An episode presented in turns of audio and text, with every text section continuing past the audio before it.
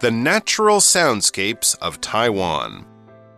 Imagine you're in a natural environment. Close your eyes and open your ears.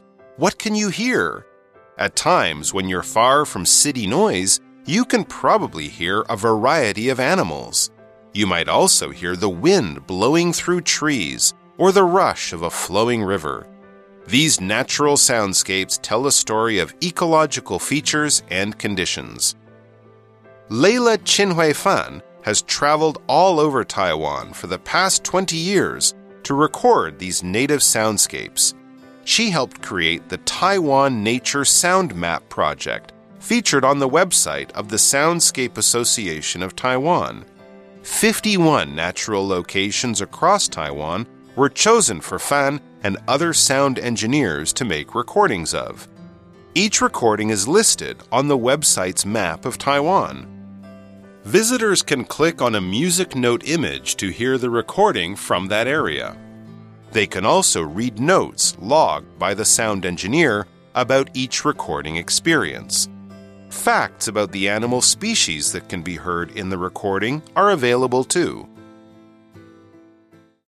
Welcome everyone to English for You. I'm Adam. I'm Chickling. And Chicklin, you told me before we started filming that you didn't sleep very well last night, did you? No, I only slept for five hours, and that's because my neighbors were partying all oh, night long. God, that's not enough hours. Five hours? Yeah, you need at least, they say, what, seven or eight, maybe sometimes nine, right? Maybe, but it's hard to get seven hours of sleep each night. Do you think it's possible? Yes, but you have to go to bed before midnight. Yeah, yeah, yeah. well, maybe this article can actually help you relax because we are going to learn about the peaceful and natural sounds of Taiwan. Oh. Ooh, right?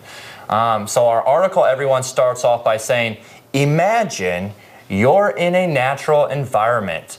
Close your eyes and open your ears. What can you hear? I hear the God calling my name. Just kidding. I hear birds chirping and trees swaying gently in the breeze. So nice. Yeah, if you're in a natural environment, then mm -hmm. you don't hear the scooters and the trash trucks and all the buses and all that stuff mm -hmm. in the, from the city. But it continues to say at times, when you're far from city noise, you can probably hear a variety of animals. Mm. And in that sentence, we see the word or hear the word at times, which means occasionally or sometimes, not consistently or regularly. 哦，所以 at times 就是有点像 sometimes 的感觉，它就是有时候。And we also um, have to look at the phrase a variety of something, right? Yeah, a variety of something mean, means many different kinds of something or things, just many different kinds of things. 就是各式各样，所以你可以说 a variety of animals, flowers, activities。当然，如果不想用这个片语，你也可以说 various。比如说，the jacket is available in various colors。 yeah, just like all those Nike shoes you see people oh. wearing now. There's so many Nike SB Dunks. There's a various amount of colors. There's mm -hmm. such a big variety. All right, well, getting back to nature, it says you might also hear the wind blowing through trees or the rush of a flowing river. Okay, 这个是今天的 language in focus. Let's take a look. 我们今天的 language in focus 要讲的是 sense verbs，也就是感官动词。那通常都是用来表示呢，察觉某个人或某事，也就是受词所发生的动作。那受词后面可以接原形动词、现在分词或者是过去分词哦。所以我们首先可以分为以下几种。想一下我们的感官有哪一些？有视觉，视觉的话有 see。watch, look at, notice, and observe。那像听觉，我们有 hear, listen to。感觉有 feel，所以感官动词受词后面的动词形态呢，就取决于受词本身动作的状态哦。如果后面是接原形动词，表示呢受词所经历某事的完整过程，我们就会用原形。比如说，The young boy likes to watch his friends play baseball。这个小男孩呢喜欢看他的朋友打棒球。那么如果后面是现在分词，就强调受词是正在做，你在强调那个当下。比如说，I heard a woman crying last night。night。我昨天听到一个女人在哭泣，诶，所以如果后面接过去分词呢，就代表说呢，受词是被动的经历某一件事情。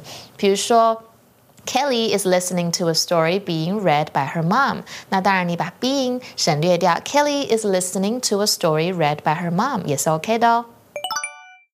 So in that last sentence, we saw the word or heard the word rush, which is a basically a violent forward motion. So you can think the rush of the water in the river, or an example we could use is as the MRT doors opened, a huge rush of people walked and ran towards me, which happens all the time at Nanjing Fuxing Station, like at six o'clock. They'll just, oh, they'll just rush for me. A huge crowd will come into it, into the MRT. And then we see the word flow, which means to move steadily and continuously in a particular direction, usually referring to the movements of liquids, gases, or even ideas. So, an example could be the tears flowed down her face as she watched the emotional movie. 嗯，所以 rush 就是人或物体的快速移动。那当然，如果你今天是匆匆忙忙、急急忙忙、急急忙忙，那就是 to be in a rush。所以我可以问 Adam 说：“Are you in a rush？” Yes, I'm in a rush. I have to go to the MRT quickly. 嗯，对，这个就是很忙很急哦。那时候或者是说呢，He had to do his homework in a rush because he was late. 那这个字呢是名词嘛？当动词也可以，就是仓促行事。比如说，You shouldn't rush a job like this。你应该要认真做啊，怎么会这么仓促呢？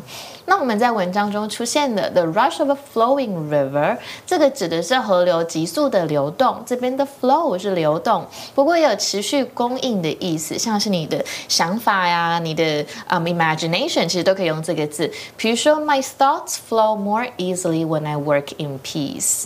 Oh, yes, mine too. Mm. Or like when I'm listening to music, right? Yeah, yeah, yeah, yeah. Your mind works more easily that way. These natural soundscapes tell a story of ecological features and conditions. Oh. Ooh, so kind of sounds interesting, right? Mm, yeah, 所以有 soundscape，所以我们我 I I've heard of the word landscape. landscape，它就是风景嘛。那如果是 So you're listening to these sounds。那么老师刚刚讲到这个比较长的字，ecological 就是生态的，所以它的名词 ecology 指的就是生态或生态学。所以这些自然声景呢，讲述了生态特征的故事。Okay, so these soundscapes, you can, I can guess you can close your eyes, everyone, and then maybe imagine, you know, how the sounds feel to you or how you can imagine them in your own mind, right? Yeah. Like a mountain landscape, but this would be a sounds landscape, I guess, or a soundscape, they said. Well, what we learned more is Layla Chin Hui Fan has traveled all over Taiwan for the past 20 years to record these native soundscapes. Ooh, interesting. So, in that sentence, we saw that Layla, who has traveled all around uh, Taiwan for the past 20 years, and she has recorded these native uh, soundscapes. And we see native, which means something that belongs to a specific place naturally. So, an example of native would be kangaroos are native to Australia and its surrounding islands. So, if you see a kangaroo here, you're like, whoa, that's kind of weird. Kangaroos aren't native in Taiwan. 所以 native 就是植物或者是动物的原生地或土产的。所以像说一个人的母语，我们可以说是一个人的 native language，或者是一个人的 native tongue。那如果是母语人士，就是 native speaker。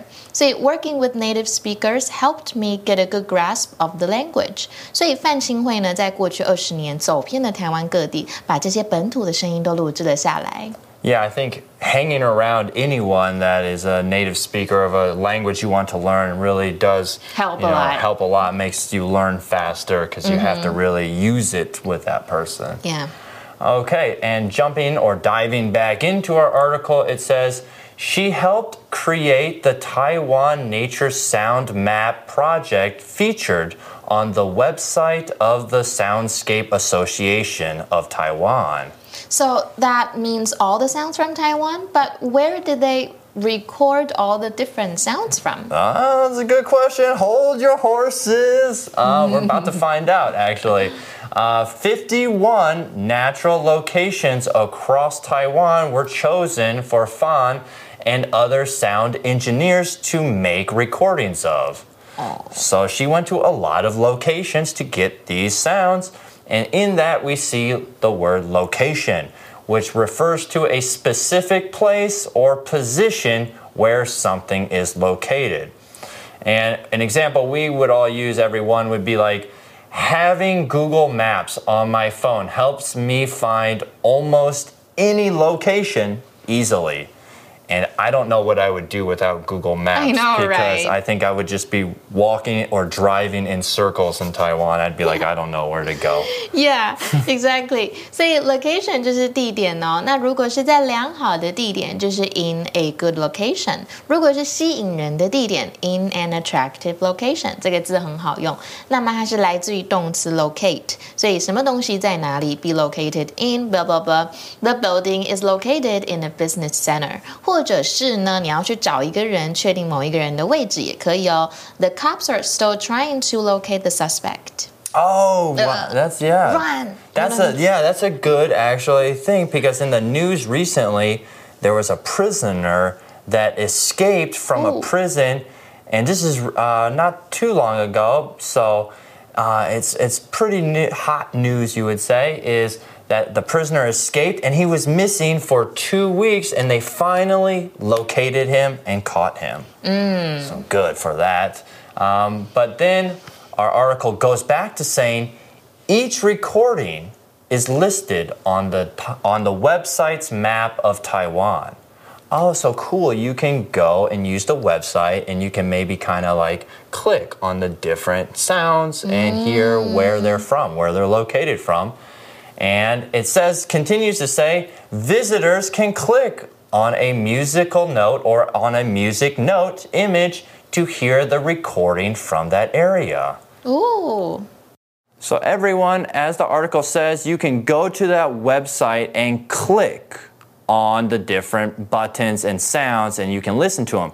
So, we hear or and see the word click, and click means to press quickly and release a button on a mouse or a similar device. So, you would say click on, which means pressing the computer mouse, phone, or iPad to do something on screen. So, an example we would say is please click on the link to visit the website. Or a lot of social media people would say, please click on the link to follow. OK，所以 click 就是用滑鼠去点点点，所以要点的时候要 click on something，或者是呢，you see clickbait everywhere on the internet，就是点击诱饵，它用一个很好笑的东西或很很吸你眼睛的东西，你就会去点它。那么 click 这个字当动词啊、有另外一个意思，口语就是一拍即合。我可以说 Peach and I clicked the first time we met. We have so much in common。所以呢，这个五十一个台湾的自然景点都被选来作为录制哦。I wonder if my um, where I live is chosen.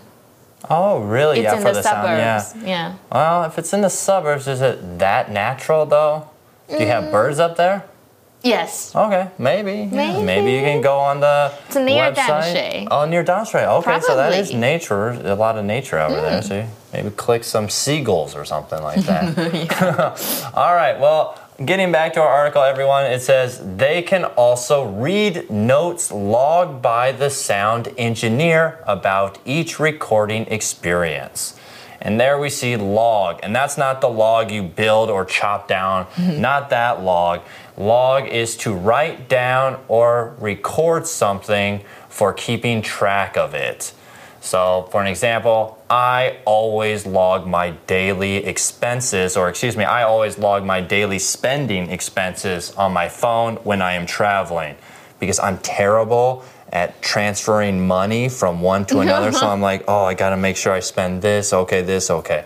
And so I log it as I go along. 哦，所以 log 在这边是动词哦，就是正式记录或记载。但是呢，if you're on your computer, you can log in or log out，就是登入登出。比如说，I need a password in order to log in，或者是 Don't forget to log out of the system. It's not your laptop. You don't want anyone to hack your account. Right, and that's also you don't want anyone to take your password, so don't ever give anyone your password when you're logging in. All right, and getting back, it says facts about the animal species that can be heard in the recording are available too. 嗯，这边出现的 species 就是物种，注意哦，它的是单复数同形哦。All right, so everyone, it's pretty interesting that they built this awesome, uh, you know, soundscape interactive type websites. Uh, that you can listen to different kinds of animals and birds and things like that all around Taiwan. But for our For You chat question, what kinds of animals do you hear outside most often? Talk about them.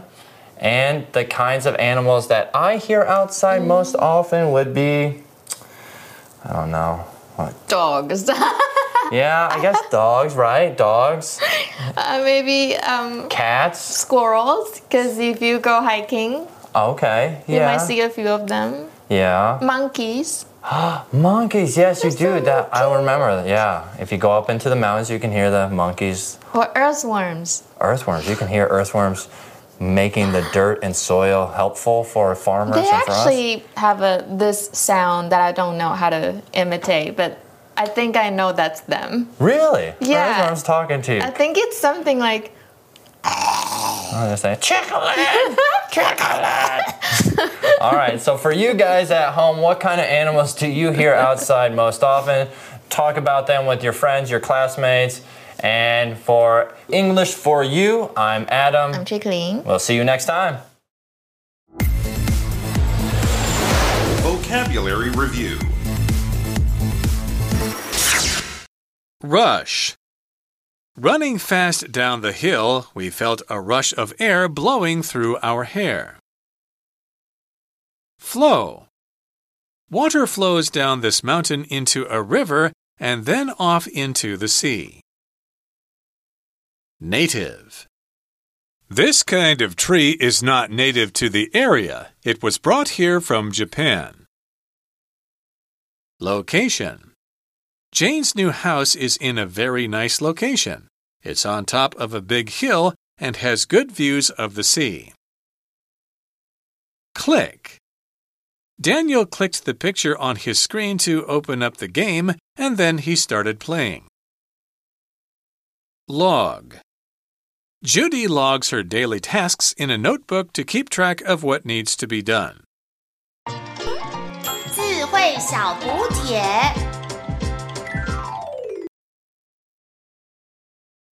Soundscape Ecological Ecological Species. Species